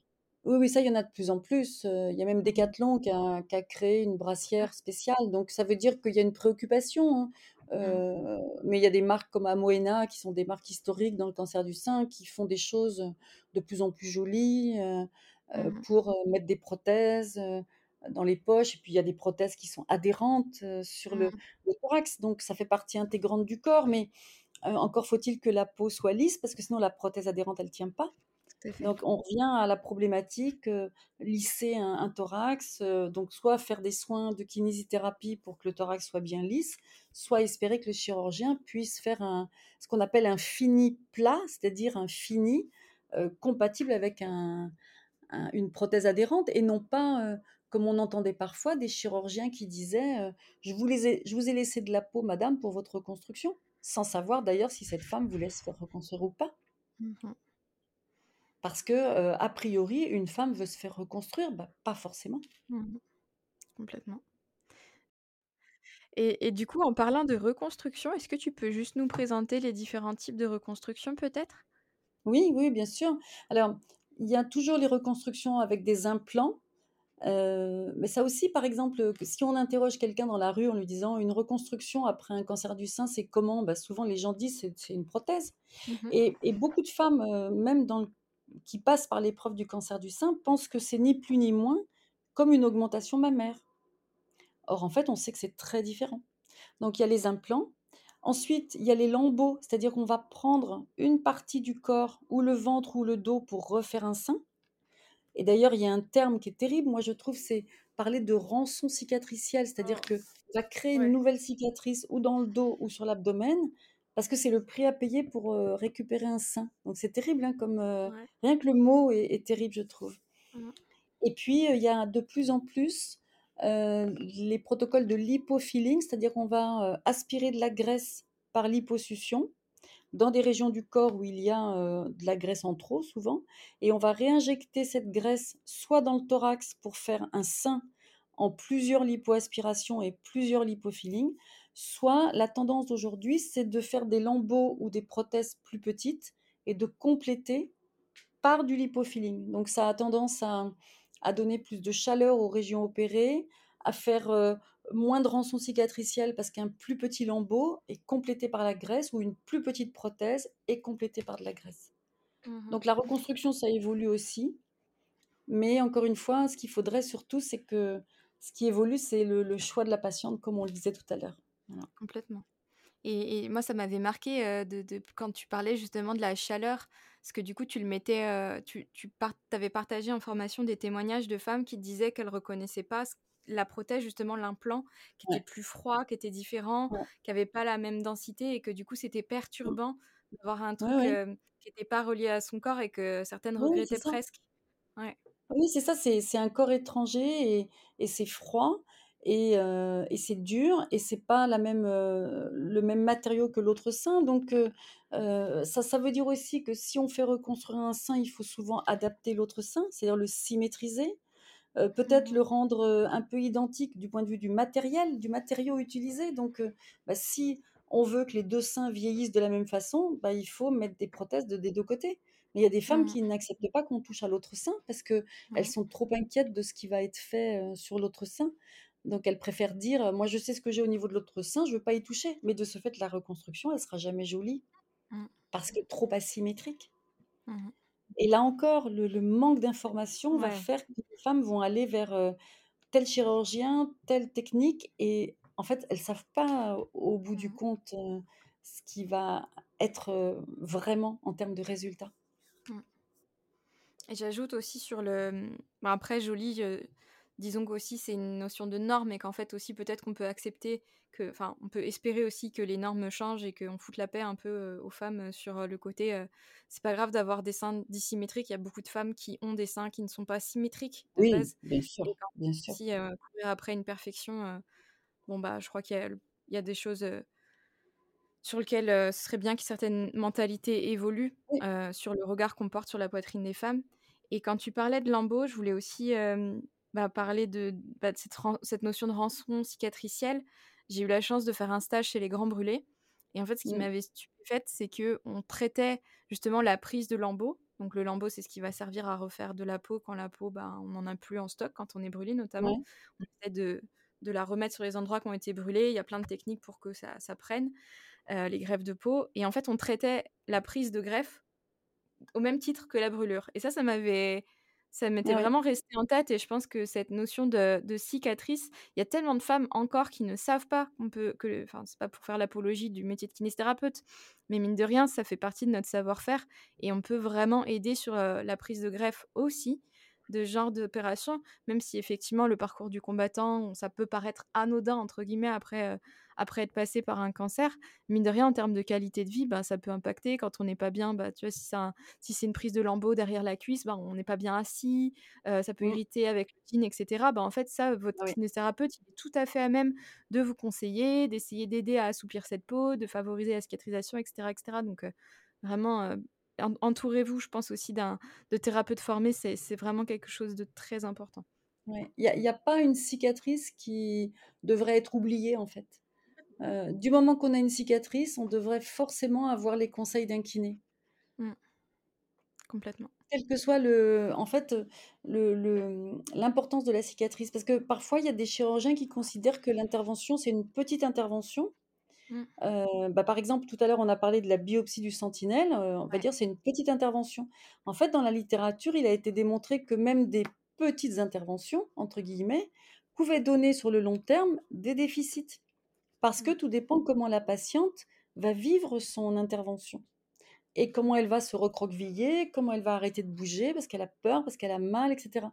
Et donc, euh, euh, une cicatrice, euh, euh, encore une fois, on ne sait pas ce que va en faire la patiente. Donc, Mm. il faut qu'un kiné soit là pour dire, ben voilà ce qu'on peut en faire, euh, voilà les dangers de ne pas étirer une cicatrice, de ne pas bouger au final. euh, parce que euh, une cicatrice, c'est comme une zone qui vieillit et qui se recroqueville, sauf qu'il il y a eu un bistouri. Bon, mais, mais ça s'étire, ça s'assouplit, ça se maintient. Surtout que je pense que ce que les, ce que dans l'inconscient collectif, ce qu'on ne saisit pas dans la cicatrice, c'est qu'en fait, il y a plusieurs couches. Notre, notre corps, c'est Ouais. comme un millefeuille. Et tous les Ouais. feuillets, ils sont censés, euh, quand, on, quand ça se contracte, quand on fait un mouvement, tous les feuillets, ils sont censés glisser de manière assez harmonieuse. Ça se contracte, ça se relâche. Et en fait, quand Ouais. on a une, une incision, pour quelques raisons, ça peut être une césarienne, ça peut être euh, une arthroplastie. En fait, vous traversez toutes ces couches du millefeuille. Et en fait, imaginer Ça que le millefeuille, du coup, ben, comme quand vous coupez, quoi, toutes les couches se mélangent un peu. Et nous, le travail qu'on fait, c'est essayer de rétablir les plans de glissement. Donc Ouais. vraiment, c'est important de le voir comme ça, parce que tout de suite, ça fait un peu sens. Moi, il y a plein de patients qui pensaient que c'était juste la peau. Du coup, elles voyaient Mhm. pas trop l'intérêt. Vous n'avez pas Ouais. capté qu'on allait, on n'allait pas juste trifouiller la peau, quoi. de oui, oui, Mm. cette notion de millefeuille, elle est importante parce que, heu, ce ce glissement dans les tissus, heu, ben, c'est ce qu'on voit quand on est jeune et c'est ce qu'on perd en vieillissant parce qu'on est on est trop souvent recroquevillé et même sans cicatrice, ça colle, ça glisse plus. Complètement. Donc, heu, a fortiori s'il y a une cicatrice et a fortiori s'il y a de l'irradiation, et puis les incidents, inhérents au cancer du sein, les cordes lymphatiques, les Ouais. lymphocèles et tout ça, ça fait encore plus de raisons de ne pas bouger correctement. Mm. Le porte-à-quatre, tout ça, tout ça. Le porte-à-quatre, le le le cathéter de la chimio, ça Ouais. c'est une cicatrice supplémentaire, c'est une région que les femmes n'osent pas étirer parce qu'elles ont peur Mm. que ça bouge et et et voilà, c'est encore une source de de conflits, de raideur, de limitation, de crainte, heu. Mm. Oui, oui, mais c'est une liste énorme en fait de de tout ce qui va perturber le corps féminin. C'est fou fait. et dont les gens n'ont pas conscience. Mm. Complètement. J'ai une dernière question. Qu'est-ce qu'on pourrait souhaiter euh, pour le futur de la recherche dans le cancer du sein? Quelles seraient les avancées à souhaiter? Ben, les avancées pour moi, c'est, heu, bien évidemment, on parle toujours dans ces cas-là des traitements. Mhm. Mais, heu, moi je suis pas d'accord. A avant de parler de traitement, il faut parler de prévention. Mhm. Pourquoi pourquoi il y a enfin, il y a un chiffre qui a été publié récemment, heu, entre, hem, les années 99 et 2020 heu, donc en 30 ans 99 ou 90, hein, je sais plus, heu, voilà comment oui 90 et 2020. En 30 ans il y a eu une augmentation de 70% des cancers chez les moins de 50 ans. Mmh. Donc je répète, hein, en 30 ans, il y a eu plus de 70% d'augmentation des cancers chez les moins de 50 ans. Bah, on aura beau chercher des médicaments, OK, c'est Ouais. bien, on est d'accord, hein, donner des sous pour la recherche, trouver les médicaments, les traitements, parfait. Mais pourquoi il y a eu une telle augmentation en plus chez les moins de 50 ans? Parce que le cancer jusqu'à présent et le cancer du sein, c'est un exemple. C'était le cancer du sein de la femme ménopausée vieillissante. Oui, Le c'est vrai. cancer, c'est souvent c'est un bug au niveau de l'ADN et c'est souvent lié au vieillissement. OK. Sauf que maintenant, on a des jeunes femmes qui ont 30 ans, qui ont 20 ans, Mhm. qui ont moins de 40 ans, qui ont des cancers du sein. C'est ça qu'il faut percer, c'est ça qu'il faut, heu, essayer de comprendre pourquoi la glande mammaire capte si facilement toutes les les cochonneries de l'environnement, de l'alimentation, de ce qu'on respire, de des pesticides et cetera et cetera. Pourquoi cette glande mammaire, elle développe des cancers? Après qu'on trouve les traitements encore une fois, hein, qu'on se me me prenne pas sur sur ce que je dis, hein, c'est parfait de trouver les traitements, mais qu'on arrête de de rendre les gens malades. Ce Et moi et déjà moi bien, ça ouais. je trouve que c'est fou parce qu'on le dit on n'en parle pas. Là, on rediscute, heu, faut-il inter interdire le glyphosate ou pas? Enfin, on en est là encore. Mhm. Bon sang, mais c'est pas possible d'entendre ça. Enfin moi, ça Mhm. me révolte. Quand je vois toutes ces jeunes femmes qui ont des cancers du sein triple négatifs, qui sont des Mhm. cancers hyper virulents, heu, bah, c'est faut faut qu'on comprenne pourquoi. Ouais. Pourquoi il y a tous ces cancers qu'on ne qu'on ne sait pas soigner? Mhm. Moi, c'est ça ce que je vois dans l'avenir, hein, c'est je je pense bien sûr, les traitements, on va trouver et on trouve de mieux en mieux, de plus en plus. Il y a il y a des cancers métastatiques, heu, des patientes qui qui vont vivre très, très longtemps avec leur cancer métastati métastatique. Alors qu'avant, malheureusement, ces patientes, elles disparaissaient très vite. Mhm. Là, on est très performants dans les traitements, mais bon sang qu'on trouve les Ouais, causes. qu'est-ce qu'on fait pour la prévention, quoi?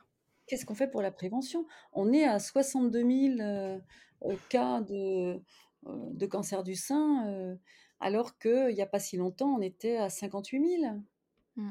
Alors j'ai Alors peut-être oui, une question bête, mais est-ce que c'est aussi parce qu'on s'est amélioré en dépistage? Alors non, parce que en fait, l'amélioration du dépistage, elle a elle s'est vue, au début de la mise en place du dépistage D'accord. et aujourd'hui, le dépistage, il est pas bon au niveau des des, des pourcentages de de femmes qui vont faire le dépistage. On est à 50% des femmes qui se font dépister.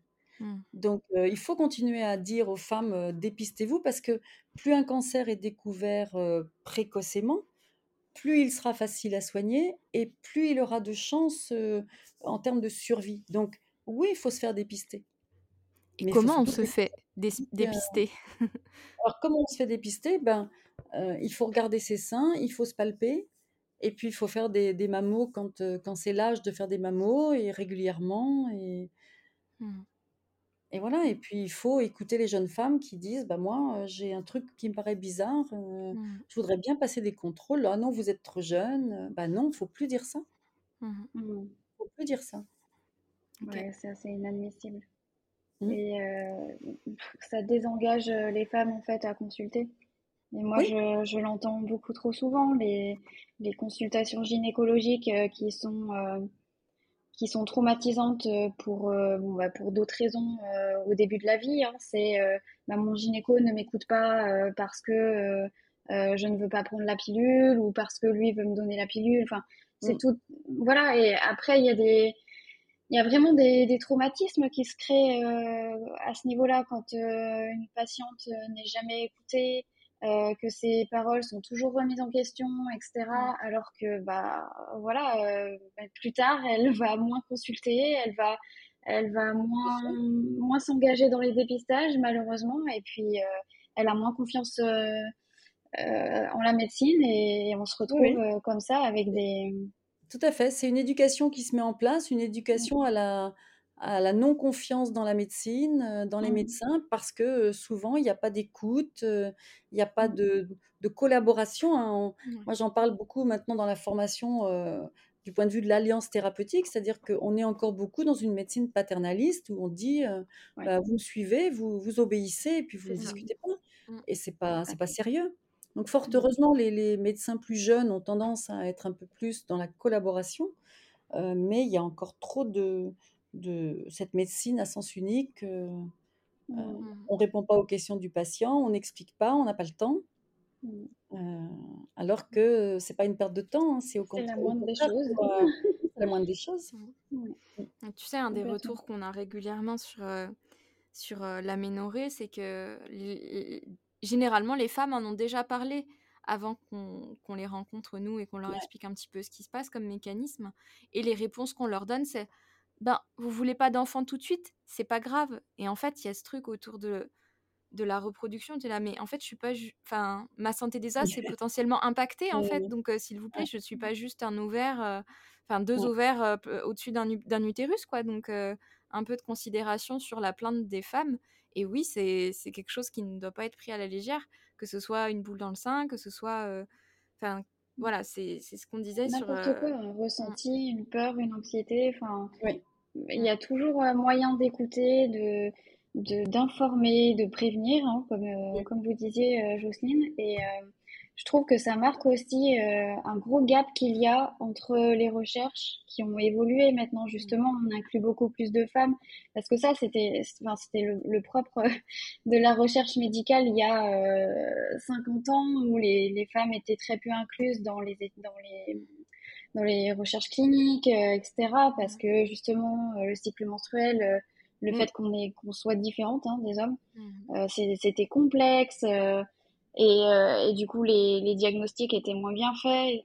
Mais ça maintenant, heu, on on recherche, heu, le gap est quand même, beaucoup moins beaucoup moins important aujourd'hui et on se retrouve encore avec des discours de, heu, mmh, de bah, qui qui ne devraient plus exister, en fait, tout simplement. Mmh. Ouais.